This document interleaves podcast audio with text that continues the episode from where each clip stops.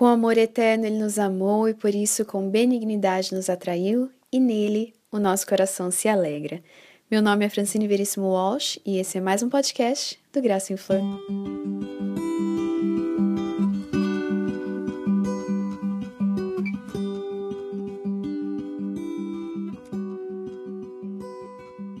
Olá, queridas, sejam bem-vindas a mais um capítulo do nosso podcast.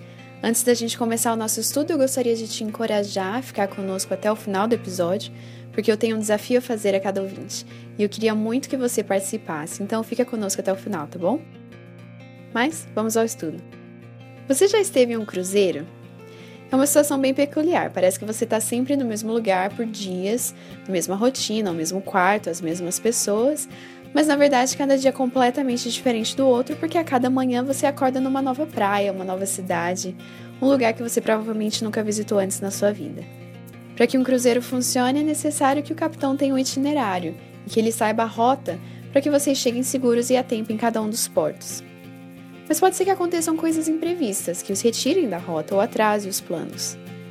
Engraçado a gente perceber o quanto a vida parece com um cruzeiro. Quem diz isso não sou eu, mas a Anne Ortland, no capítulo 5 do livro Formosura Feminina, que a gente tem estudado nos nossos podcasts.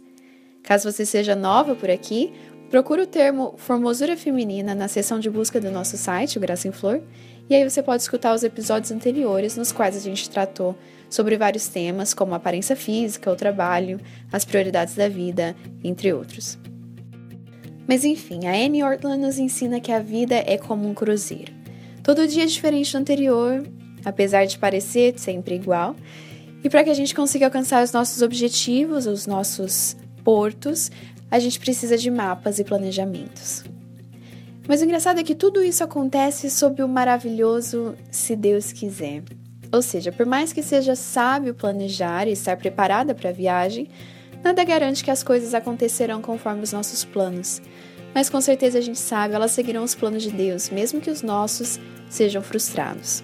Jesus foi quem nos mostrou esse modelo. Ele disse que veio ao mundo com o objetivo, o objetivo de buscar e salvar o perdido. E a gente vê que ele vivia com essa prioridade em mente, e esse objetivo era o que norteava os planos e as atitudes dele. A Anne Ortman nos ensina então uma forma de planejarmos a nossa vida com objetivos que norteiem as nossas ações e escolhas. Segundo ela, qualquer que seja o seu objetivo de vida, aquilo vai modificar de alguma forma a maneira como você vive. Então é importante que a gente não deixe que isso seja algo subjetivo, mas que seja algo que estejamos conscientes, para que a gente consiga moldar os nossos objetivos antes que eles comecem a nos moldar. A Anne fez isso na vida dela de três maneiras.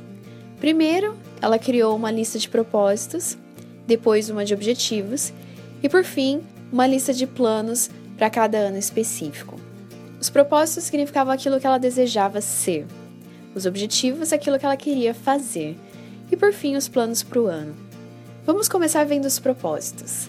Eis o que a Anne disse, e eu cito: Interiormente, eu quero sentir o meu eu diminuir, enquanto Deus cresce.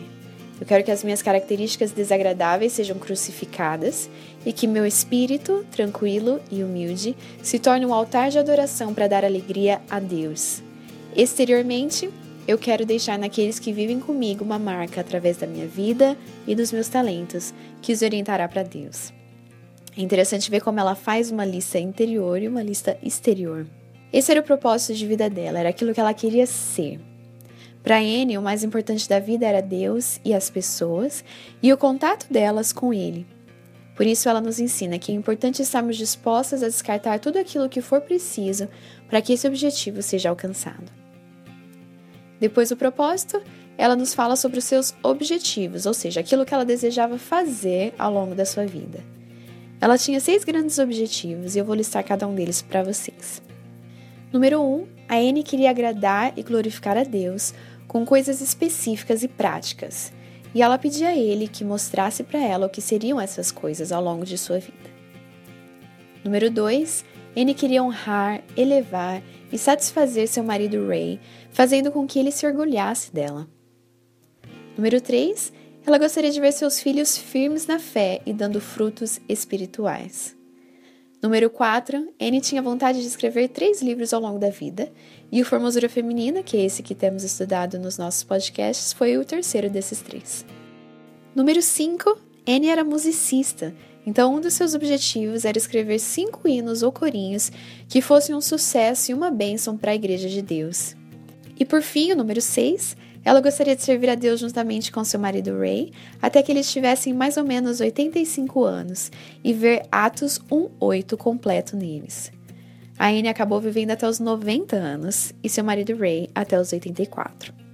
A Anne sabia que na verdade ela não merecia viver nem sequer um dia nessa terra, mas ela confiava na graça de Deus para não só viver, mas viver com propósito. Ela cita a mulher de Provérbios 31 como seu grande exemplo de alguém que não tinha medo do amanhã, mas que sorria diante das preocupações. Então, depois de listar os seus propósitos e objetivos, a Anne pergunta: E você? Quais são os seus propósitos e objetivos? É claro que serão bem diferentes dos dela, uma vez que Deus nos fez mulheres únicas e bem individuais. Mas a Anne nos dá uma dica de como organizar nossa própria lista. Que tal a gente usar aquelas três prioridades da vida que ela nos ensinou alguns capítulos atrás? Em primeiro lugar, Deus. Faça sua lista com essa grande prioridade: honrar a Deus e servi-lo acima de tudo. Foque nos momentos devocionais e de estudo da palavra e na comunhão da igreja, e não deixe que a sua vida espiritual seja o último item da sua lista, mas o primeiro. Em segundo lugar, o povo de Deus, o corpo de Cristo. Aqui a gente pode colocar também a sua família de sangue, além da família de alma.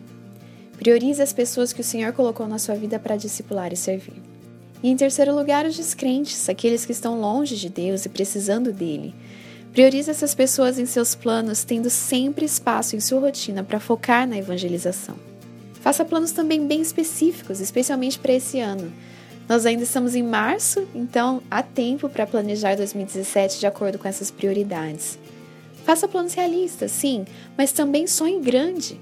Não se esqueça que o mesmo Deus que abriu o mar pode operar milagres na sua vida para a glória não sua, mas dele.